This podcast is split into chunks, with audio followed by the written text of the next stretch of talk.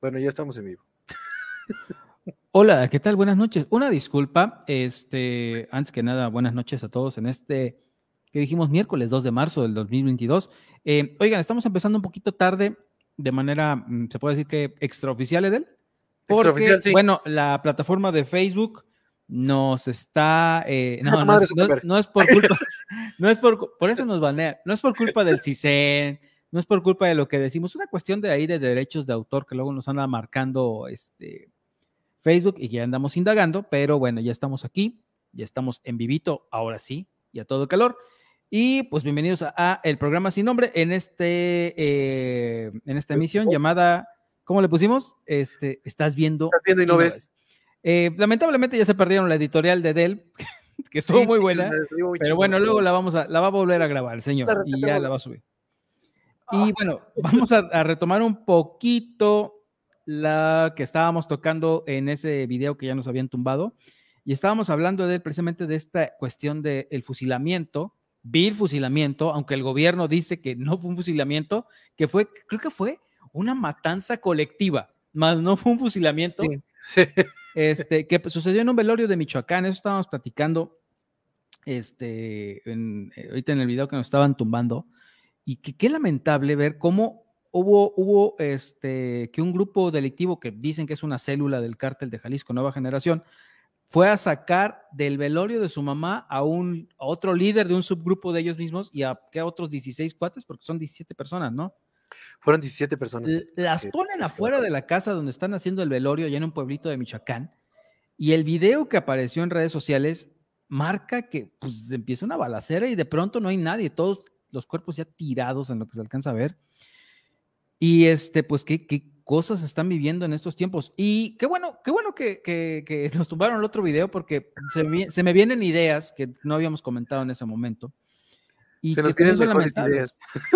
Sí, sí, sí. eh, Sí, claro. Como por ejemplo del- eh, lo que estábamos diciendo nosotros en redes sociales eh, en estos días, mucha gente poniendo el pray for Ucrania, for Ucrania.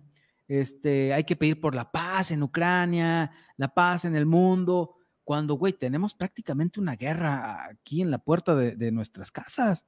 Y eso no es de risa, güey. O sea, eh, entendemos, sí, o sea, todo tipo de, violencia en el mundo está mal, pero papitos, vámonos a nuestro microcosmos que estamos viviendo aquí y la situación es lamentable. Sí, fíjate que yo creo que el, eh, sí, bueno, toda guerra es, es desafortunada, toda guerra desafortunadamente tiene muchas bajas que en muchas ocasiones ni siquiera son de los que propician la guerra. Pero aquí el, el- el grave problema que tenemos en este país es que yo creo que ya nos, ya nos volvimos tan, estamos tan acostumbrados a la cuestión de la violencia, que ya este tipo de violencia de una guerra, pues como que no nos hace mucha mella. Y eso, eso yo creo que es algo que nos debe preocupar a todos los mexicanos, porque desafortunadamente este tipo de cosas pasan y pasan todos los días. Yo lo platiqué en la editorial que tuve el día lunes ahí en el, en el Rapidín, ahí en la plataforma de TikTok, en donde comentaba yo precisamente eso, ¿no? Imagínense desaparecer todo, eh, imagínense aparecer todos los días con una balacera, imagínense aparecer todos los días con una explosión, todo esto, pues todo eso lo vivimos todos los días aquí en México. Aquí lo que me parece lamentable es que, eh, como dices tú, eh, desaparecieron 17 personas, 17 personas que, que fueron privadas de su, de su, de su, de su vida. Déjate, déjate, que haya- déjate que hayan sido de un cártel. Vamos a poner que son 17 personas. Sí, sí, o sea, ya, ya, deja, deja, deja, que fueran un cártel, deja eso, son 17 personas, porque como, como, como lo, lo habíamos comentado, eh, el presidente de la República utilizó a los 43 de Ayotzinapa para hacer toda clase de botín político y agarrarlos, tomarlos desde, donde- desde donde provenían, ¿sí? utilizar su memoria, utilizar su dolor, el dolor de sus familias, ¿sí? y decir, esto fue culpa del gobierno. De hecho, él lo decía, fue el Estado, ¿no? En algo lamentable. Ahora, 17 personas desaparecen y el señor simplemente como Herodes dice, no hay cuerpos. Como no hay cuerpos, pues no hay que investigar. Eso habla precisamente de la forma tan vil que tiene el presidente de actuar, porque es imposible que eh, ahorita ya él se esté lavando las manos de todo lo que sucede. A todo le echa la culpa a Calderón, a todo le echa la culpa a Peña, a todo le echa la culpa al neoliberalismo. Y no resuelve nada. No No resuelve nada de eso. ¿Dónde Las cifras lo de. Él, él tiene que hacer. lo que decimos, las cifras de violencia eh, se, están súper elevadísimas. Eso es verdad. Claro. Eh, el número de, de, homicidios dolosos, pum, para arriba, güey. Y eso, esos son los datos oficiales. Él tiene sus otros datos, pero ya sabes que esos pinches otros datos y el papel higiénico vienen siendo lo mismo. Pero este, qué, sí, situación lamentable. Está, muy cuando, pendejo, señor. cuando una de las obligaciones constitucionales que tiene pues el gobierno es brindar seguridad. Y pues no, te, estábamos diciendo del que, que hubo tiempo suficiente para retirar 17 cuerpos y todavía lavar la escena del crimen.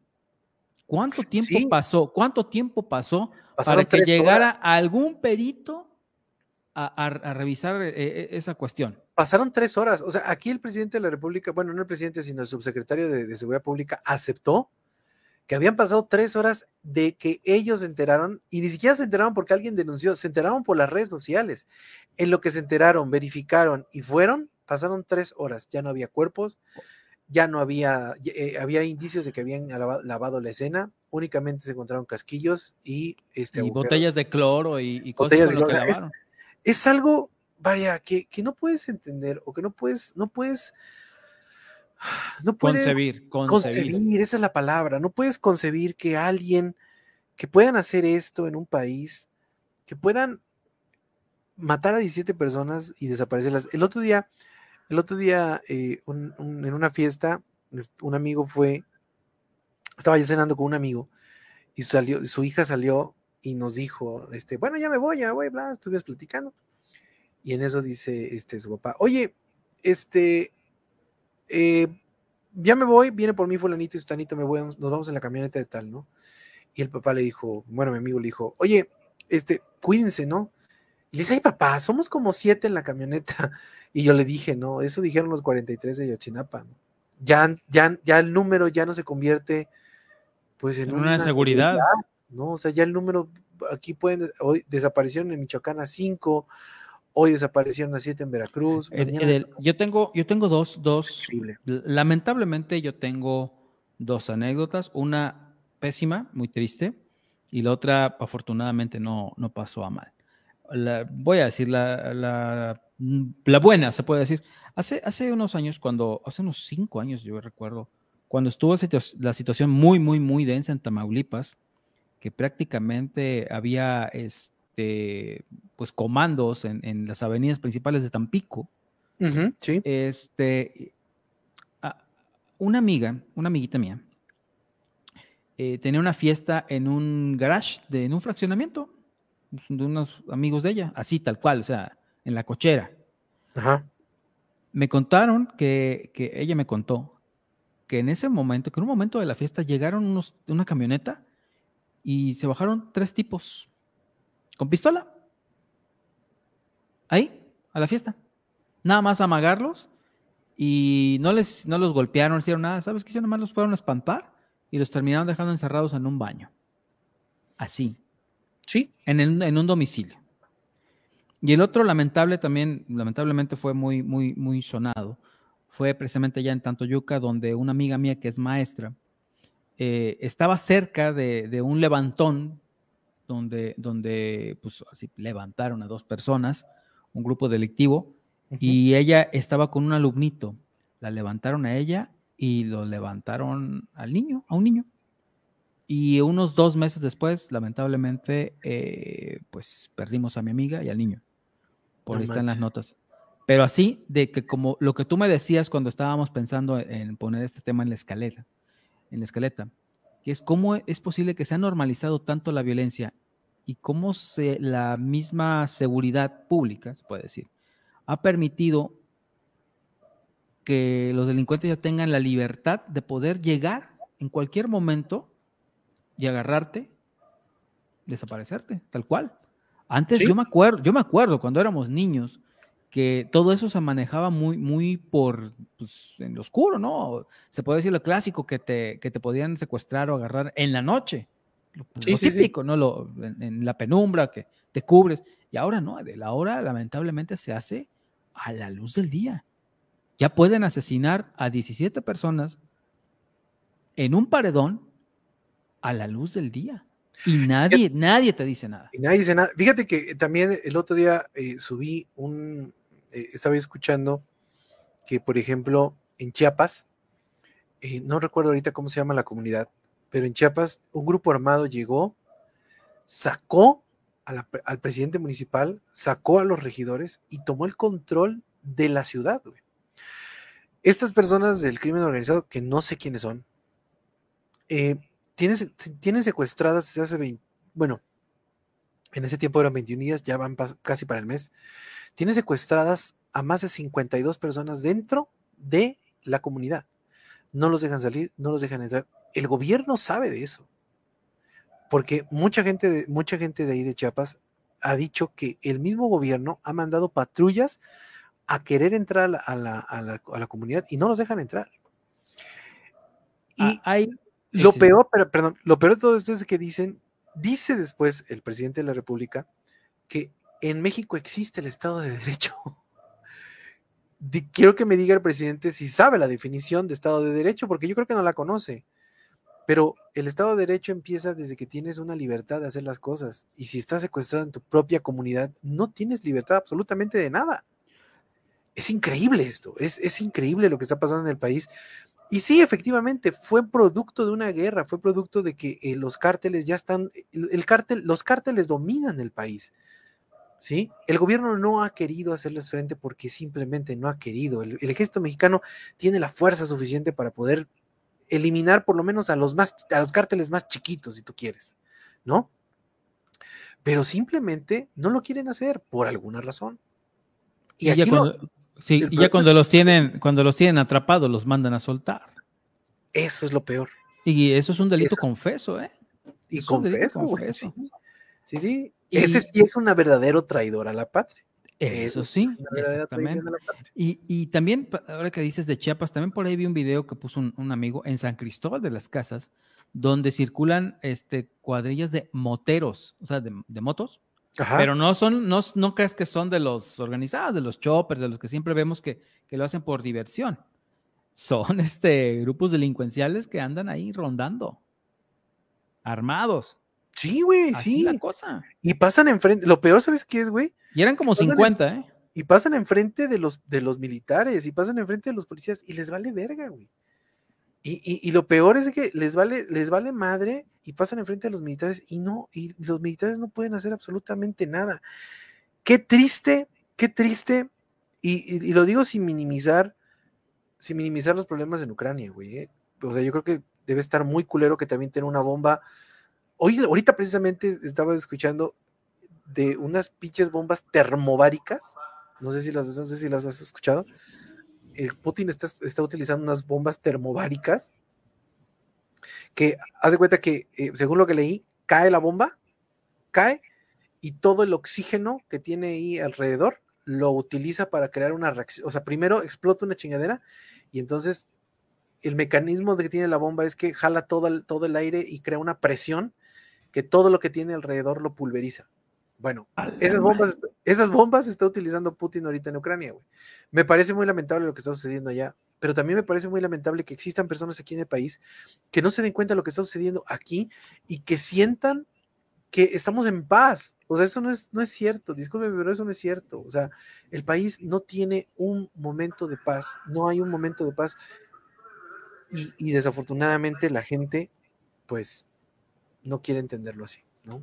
se sienten apegados por Ucrania, todos deberíamos estarlo, claro, pero qué tristeza que suceda así, de esa forma. Y lo estamos relacionando con el, segundo tema, que es quién se encargaría entonces de vigilar pues, la seguridad en las calles.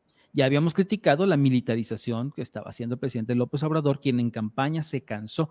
Hasta hay un chiste, hay un video que se toma de chiste donde él este, donde él dice, quiero que me enseñes un video. No hay un video donde yo diga que, vamos a, regresar a los, a los soldados al, a los cuarteles. Güey, hay tres, tres, cuatro videos donde él prometió, que él prometió. Que campaña tras campaña lo decía, güey. Él prometió que en seis meses iba a regresar a los, a los militares a los cuarteles. Se lo criticamos, bueno, ya no los regresaste, güey, ya los pusiste en seguridad pública, ya los pusiste. Pues cabrón, que hagan algo. Pero lo que decíamos es del, ¿dónde está el ejército? De albañiles en el tren Maya, en la refinería y en el aeropuerto. Ahí es donde está el ejército, güey. El ejército que debe estar velando porque el ejército es el mayor capacitado con fuerza letal para poder combatir cualquier amenaza. Oye, oye, espérate, espérate. Y una nota rápida. Ahorita me acordé de ella porque estaba yo, estaba yo este, leyendo la escaleta. La diputada de Morena, Patricia Almendariz, que aceptó, güey, que ella había participado en actos de corrupción con Peña Nieto y con Felipe Calderón. Bueno, con el, perdón, con Ernesto Niño, con Ernesto y Carlos Salinas de Gortari, en donde ella aceptó moches, güey. Aceptó moches e indicaron que fue por órdenes presidenciales y que ella no se podía negar a esas órdenes presidenciales que le llevaban cajones de dinero para que ella a través de sus empresas lo mandara a Suiza. Sí, lo dijo, lo dijo, lo dijo, exactamente. Y, ¿sabes qué es lo peor, güey? ¿Y sabes qué es lo peor y lo más cínico de, este pinche, de esta pinche notita? Que lo dijo en, en tribuna. En tribuna de San Lázaro. Con eso les digo todo. Esa es la calidad de cínicos que nos gobierna. Así de pues. Pero de rápido dijimos eso. Pero bueno, continúa, mi querido Duy. Ah, e, esta cuestión, ah, y también decir, regresando a la nota anterior, perdón, se nos olvidó decir esto, que el gobierno le dijo que no fue una, un fusilamiento, que fue este, que se, se, nota que primero disparó uno luego el otro, el otro pero no dispararon al mismo tiempo, güey, para que fuera fusilamiento como, como en este en, estampita de Miguel Hidalgo que lo fusila. Es que, güey, ¿creen que fusilarlo es como Miguel Hidalgo? Que se abre así, güey. Órale, puto. Aquí puñetas, cuántos que pégale, baboso. No, güey, sí, sí los dejaron ir. y hasta pusieron un esquema. El güey que dijo que no fue fusilamiento, hicieron un esquema, güey donde como que numeraban, primero disparó este, luego este, luego se ve que este está viendo. No, güey, lo peor no es eso, eh, aparecen, aparecen imágenes, güey, que ponen la imagen de la cara del pendejo ese y dicen, este, este fulanito es este fulanito, güey. Y dices tú, ¿cómo madre identificaron ese güey? O sea, ni se ve, o sea, ni Por Dios, señor, a mí me le perdí a mi mamá en el súper y estos güeyes lo identifican luego, luego, nada más una pinche fotito que no se mamen. Y este, y, ah, y no dijimos tampoco de que las, una de las soluciones, una de las soluciones que, que dio el presidente para, para que el cártel de Jalisco se aplaque, güey, de hacer crimen, es que por ah, favor le, le, cambien el, su nombre, y que le quiten el Jalisco su nombre porque le dan mala reputación al Estado, cabrón. yo... No, sí está cabrón, Está cabrón, están cabronas las respuestas del, del presidente. Pero bueno, Está loquito, ¿no? Ya podemos decir que está loquito. No, sí, claro, güey. No, está fuera mal, ¿no? Hoy dedicó, hoy dedicó su mañanera a, decir que Chumel Torres es un ideólogo del conservadurismo. En primera, en primera, un, número uno, yo no sé quién puede tomar en serio a Chumel Torres, güey. O sea. Él mismo, a ver, una cosa que dice Chumel, ¿por qué me toman en serio? Soy un comediante. esa es hay una. Cosas, hay cosas más importantes en este pinche país que tomarme en serio a mí, eso ha dicho ah, Chumel. ¿Y en serio, güey?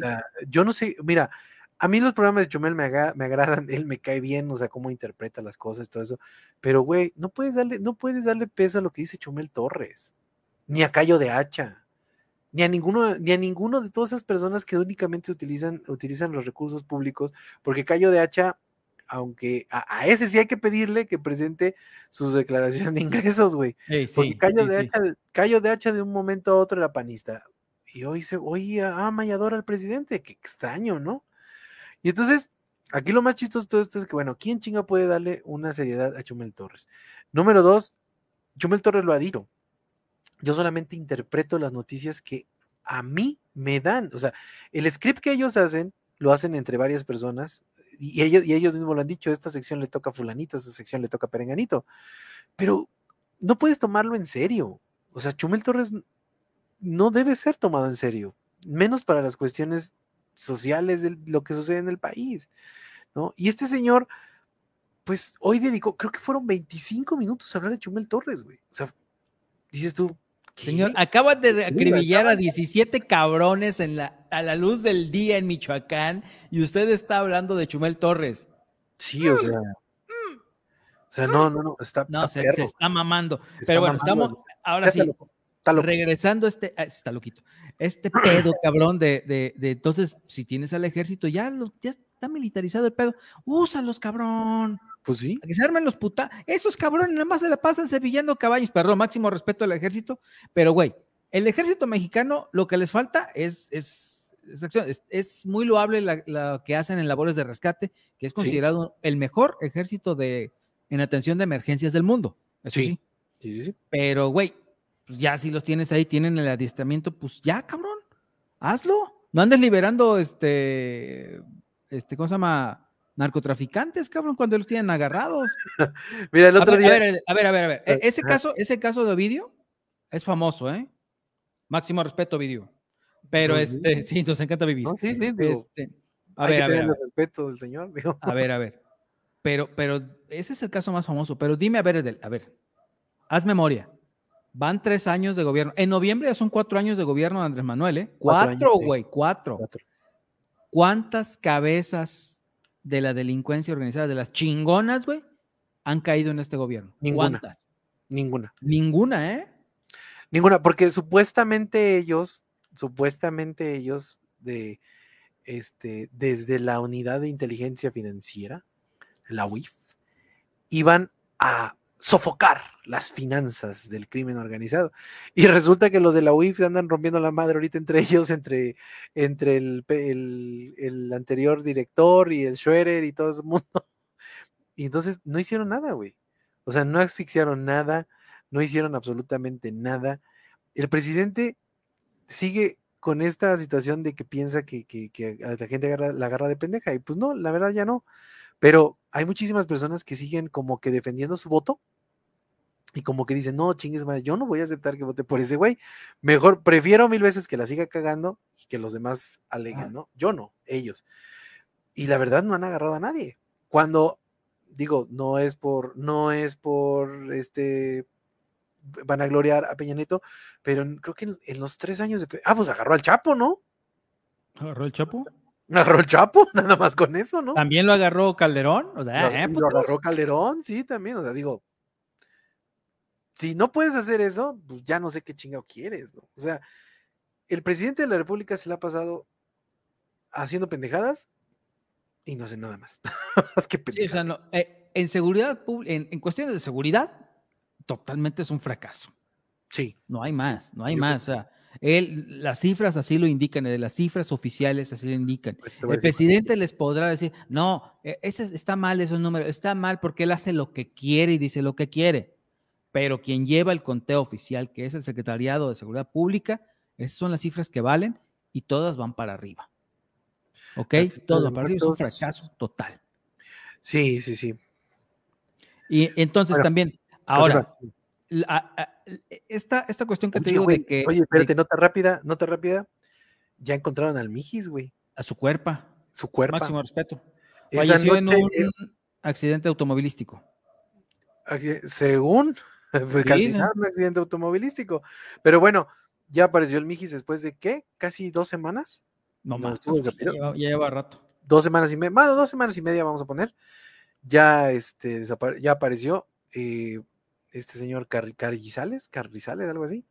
Y bueno, ya apareció. Nota rápida. Eh, esperemos que no se destape una cloaca, que seguramente se va a destapar. Pero eh, bueno, pues ya apareció el exdiputado por parte de Morena, ¿no? Era de Morena. algo así, o del PT, no me recuerdo. Bueno, el PT creo. 100 mil homicidios en tres años de Andrés Manuel. 100 mil, nada más. Nada más los que se saben.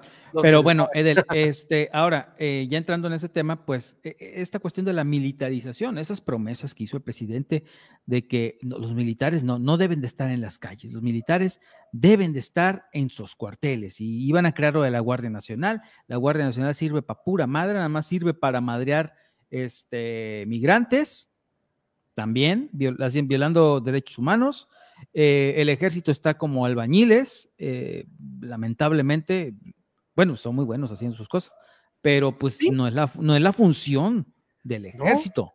No, es la función. El ejército eh, para salvaguardar el país. Dicen que le va a dar más, más, este, más obra al ejército, les están ampliando el presupuesto. y, qué está sucediendo aquí? Del por, ¿Cuáles son los gobiernos? ¿Cuáles son los gobiernos cuyo poder ejecutivo se rodean siempre del ejército? Tenemos ya antecedentes. pues las dictaduras, güey. Las dictaduras, exactamente. las dictaduras. Sí, porque digo, si tú tienes bien al ejército, en este caso, si tú tienes, si tú tienes bien, bien alimentado el ejército, pues el ejército, el único, los únicos que pueden dar un golpe de estado, arrebatarle el poder al ejército son, al, al perdón, el presidente es del ejército, no hay más. O sea, eh, ellos van, rompen la madre, se lo llevan. Pasó, ha pasado, eh, pasó en Chile, pasó en España, pasó en muchos lados. Eh, y, bueno, él, él, lo que está haciendo es que yo creo que él en su, en su ideario, ese de que traía, ¿te acuerdas, te acuerdas en, en un principio que se reunió precisamente con Cienfuegos? ¿Te acuerdas que se reunió en los primeros días de gobierno, se reunió con Cienfuegos a analizar el problema y que después de, de ahí empezó el... Yo creo la teoría que yo tengo y que siempre he tenido es que Cienfuegos le dijo, mira pinche viejo hijo de la chinga. a nosotros no nos andes mamando porque te vamos a romper la madre. Yo creo que esa fue, a palabras más, palabras menos, lo que le dijo Cienfuegos al presidente. Y siempre los apapache. Y que los, ajá, apapáchanos porque a ver cómo te va.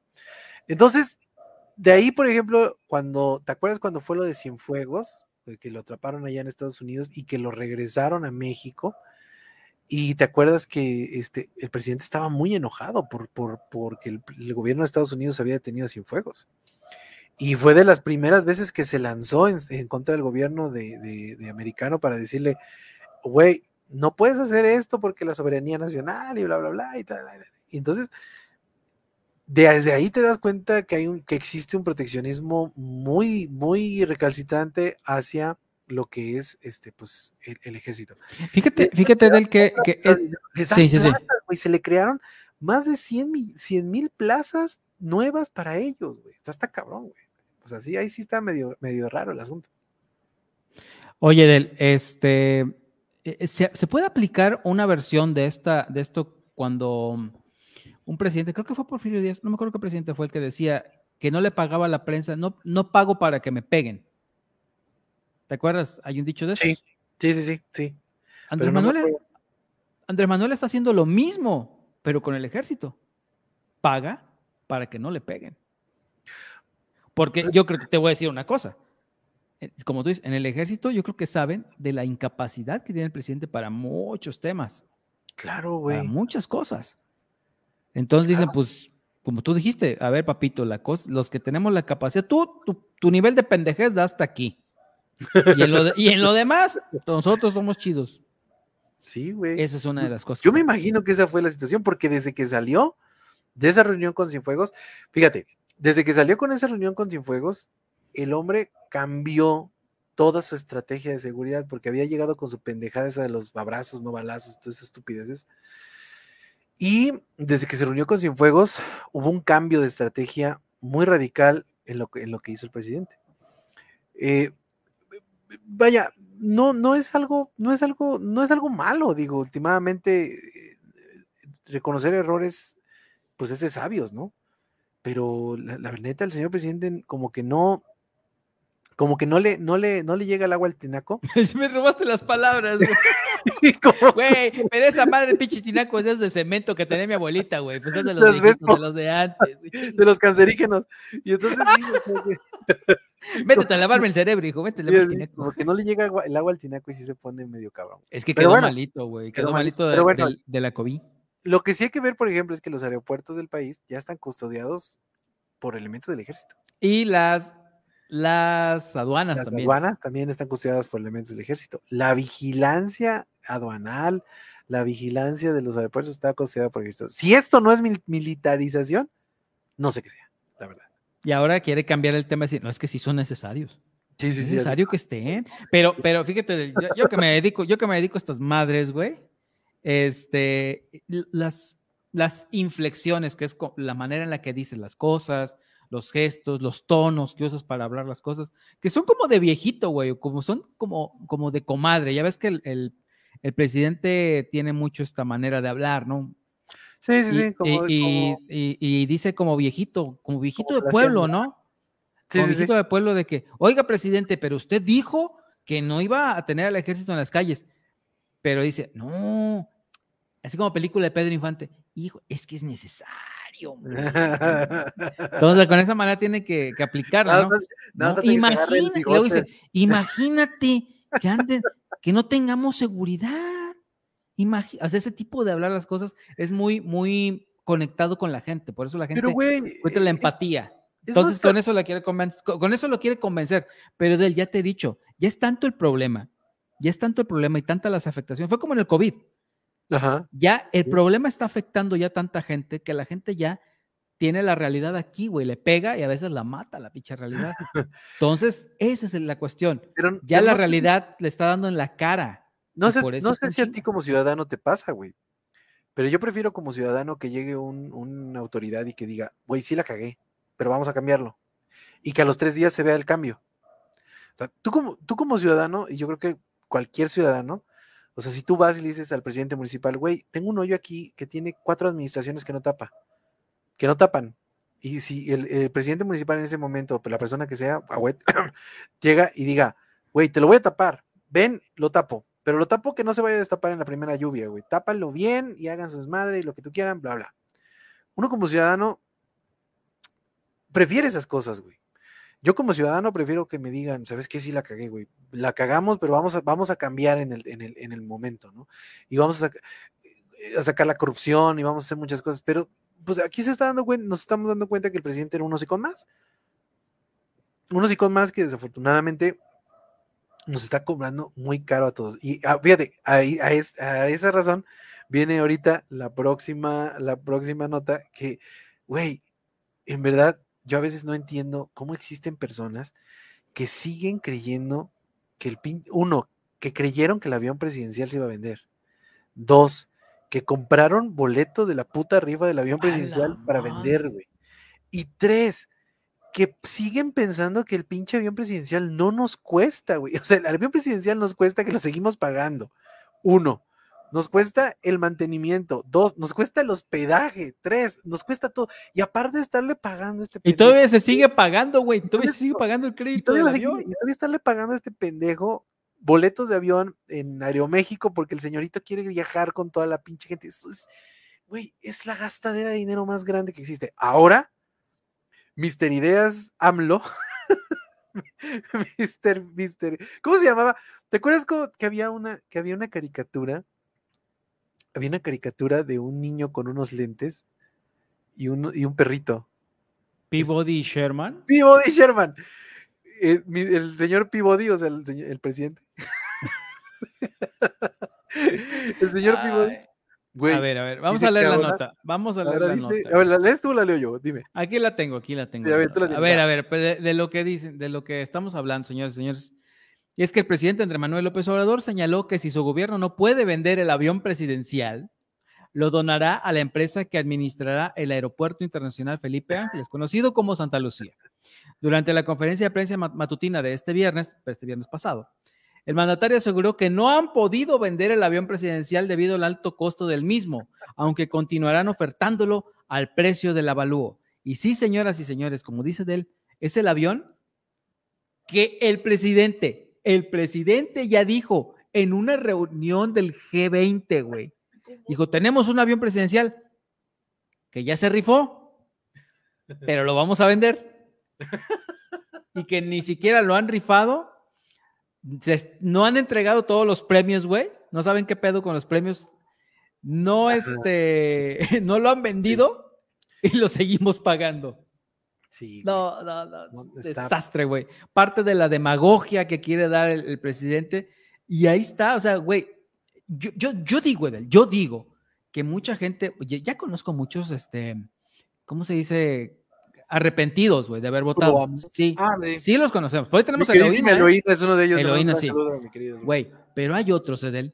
Sí, hay otros que hay otros que prefieren mentarte la madre a aceptar que o, se quedan callados, ya no siquiera dicen nada. Está bien, güey, está bien, ya no se embarran más. Pero cabrón, hay gente del que, que, que con tal de no aceptar que quedan como pendejos por haberlo apoyado y ver todas esta bola de mamadas, güey, te mientan la madre y que te quieren pendejear a ti. Porque está cabrón, güey, es que estás chingadero. Mira, yo creo que lo más cabrón, lo más cabrón de todo esto, mi querido Dougie, es eh, que yo estoy de acuerdo que hagas pendejadas. Todos hacemos pendejadas, yo hago pendejadas, todos pendejadas. Bueno, ya, ya, van dos, dos, dos, semanas, dos semanas seguidas que hice la misma pendejada de poner la misma música y que nos cortan el video. Pero son pendejadas que son incipientes, si tú quieres, ¿no? A lo mejor nos puede molestar nada más a ti y a mí se acabó, ¿no? Nos quitaron 20 minutos de programa y se acabó. Pero estas pendejadas nos cuestan dinero, güey. A todos los mexicanos. O sea, si tú eres, y se lo digo a todas las personas, se lo repito a todas las personas que nos escuchen y que nos puedan estar escuchando y que sean pro AMLO. Tus pendejadas de votar por alguien y tu pendejada de defender a alguien que es un pendejo, nos cuesta dinero a todos los mexicanos, incluyéndote a ti, pendejo, que estás defendiendo al presidente de la República. Es increíble que existan personas que siguen defendiendo un proyecto que evidentemente está fugando dinero para todos lados.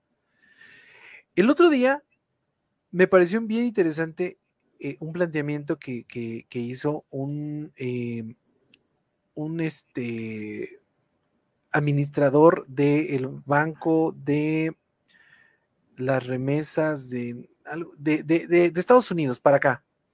Y entonces estaban haciendo un análisis acerca de los programas sociales de allá de Estados Unidos y de acá. Y entonces eh, esta persona comentó que esta organización no es gubernamental, no es Estados Unidos.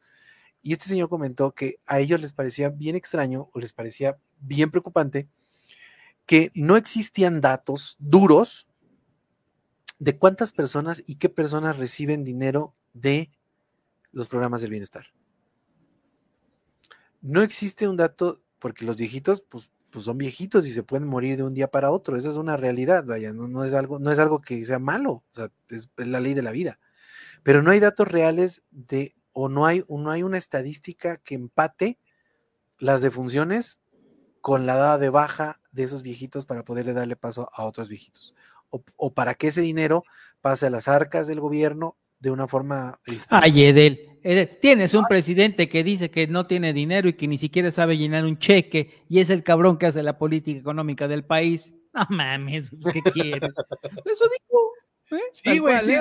él dijo que no, no, él no maneja dinero, que no sabe manejar una tarjeta de crédito.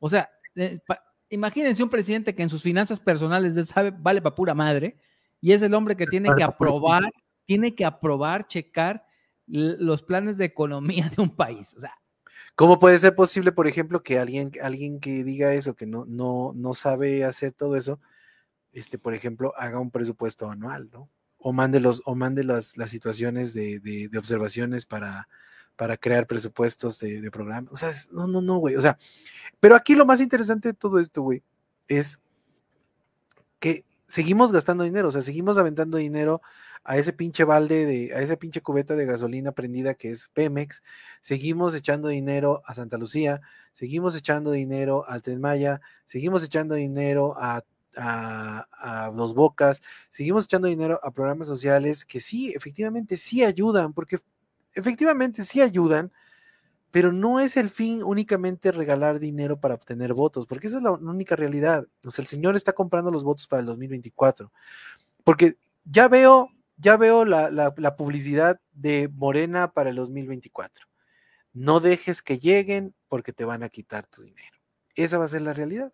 O sea, es, vaya, es, muy, muy terrible. Y, la verdad, me parece, me parece lamentable que sigan personas defendiendo a este señor y defendiendo sus ideales que no son ideales. Y defendiendo sus pinches mentiras, güey, las mentiras que está diciendo todos los días de eso del avión, güey, que también viste lo que el gobierno federal compró, este, medicamentos y, equipo médico y nunca se los entregaron. Salió la nota la semana pasada, o sea, y ellos dicen, ya compramos medicamentos, ya compramos esto, y no están, ¿eh? Ahí andan las notas, por ahí las pueden buscar.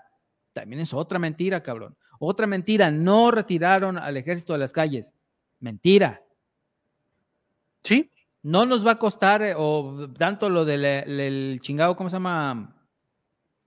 Lo del aeropuerto de Enrique Peñanito, el que se canceló. Ah, ah no, güey, ya se disparó. No se va a, talar un árbol, güey.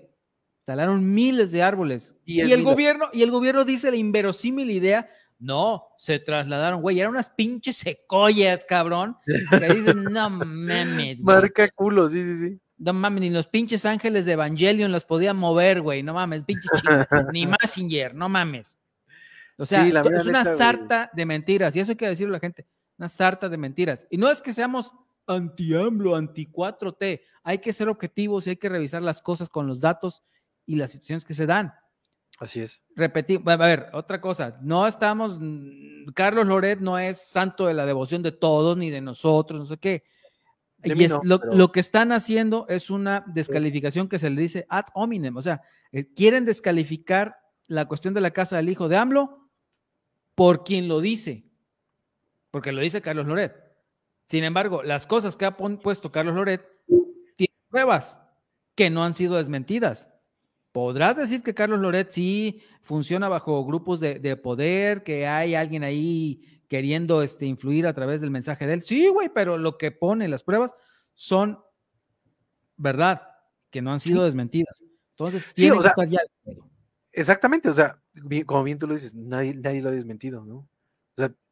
Ahí está, ahí está el caso de Felipa, ahí está el caso del hijo, ahí está el caso del hermano, ahí está el caso de todo, y nada, nada desmiente, güey. Entonces, cuando nada desmientes, pues quiere decir que hay algo de verdad, ¿no? Creo yo. Exactamente. Omitir también es mentir, ¿eh? Omitir también es mentir, exactamente. Así es, de López Obrador. Oye, ¿y ¿qué más tenemos ya? Ya, ya Ah, acabamos, por terminamos. Otra vez terminamos. Eso, Terminamos en 40 minutos más 12 del otro. 17 Sí, del otro, perdón, ya llegamos. Pero vamos a mejorar esto. ya Vamos a mejorar poquito- esto porque si ya no está cayendo. Chinga tu madre, Zuckerberg. Ay, Y bueno, le estamos dando gracias a las personas que nos alcanzaron a ver aquí. Vamos a mejorar este pedo, lo prometemos. Pero pues ustedes entenderán que este, pues esto también es como un hobby. Primero vamos a lo que nos deja y luego a lo que nos apendeja. lo que nos apendeja. Porque este, el universo me hizo guapo, pero no rico. Y Edel con esa sonrisa hermosa, pero también jodido. Entonces, así es como nos manejamos, señores y señores. Así es como nos vamos viendo. Pero bueno, lo importante es que estamos aquí que tenemos salud. y que tenemos salud. Y otra semana más aquí en este programa sin nombre con mi querido Dougie Olivares, que ya cumplimos cuatro temporadas. Cuatro temporadas y Cuatro siete- temporadas de esta mierda que no sabemos cómo empezó. Pero bueno, ahí la llevamos. Ahí la llevamos en un en este gran proyecto que tengo con mi querido amigo Doug Olivares, que fue un honor conocerlo y poder hacer con él este programa. Eso, eso chingada madre.